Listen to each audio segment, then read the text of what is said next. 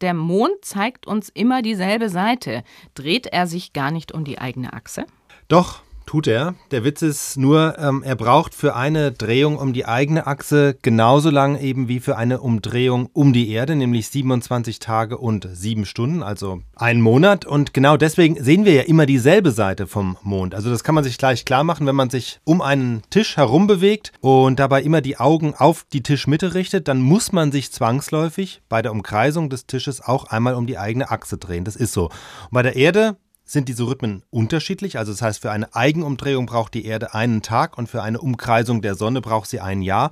Und beim Mond ist es einfach nur so, dass diese beiden Rhythmen synchronisiert sind. Das heißt, ein Mondjahr in Anführungszeichen dauert praktisch einen Mondtag. Und beides dauert in irdischen Maßstäben wiederum gerechnet eben einen knappen Monat. Und dass das so ist, also dass beides gleich lang dauert, ist das Zufall? Nein, das wäre ein sehr großer. Zufall. Mhm.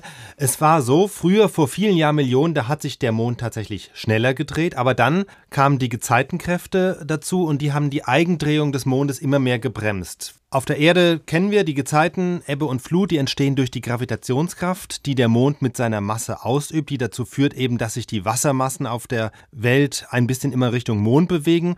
Das heißt, wir sind ständig dieser Gezeitenkraft ausgesetzt auf der Erde und das gleiche ist natürlich umgekehrt auf dem Mond auch so. Das heißt, die Erde übt eine Gezeitenkraft auf den Mond aus, nur ist die natürlich wesentlich stärker, weil die Erde 81 mal schwerer ist als der Mond und entsprechend viel schwerer sind die Gezeitenkräfte. Und das führt dazu, dass der Mond jedes Mal, wenn er sich einmal um sich selbst dreht, regelrecht durchgewalkt wird von diesen Gezeitenkräften. Und durch diese inneren Verformungen bremst sich die Eigendrehung des Mondes. So ein bisschen wie sich ein rohes Ei schnell abbremst, wenn man es dreht. Es schwabbelt einfach und der Mond schwabbelt eben auch. Mhm.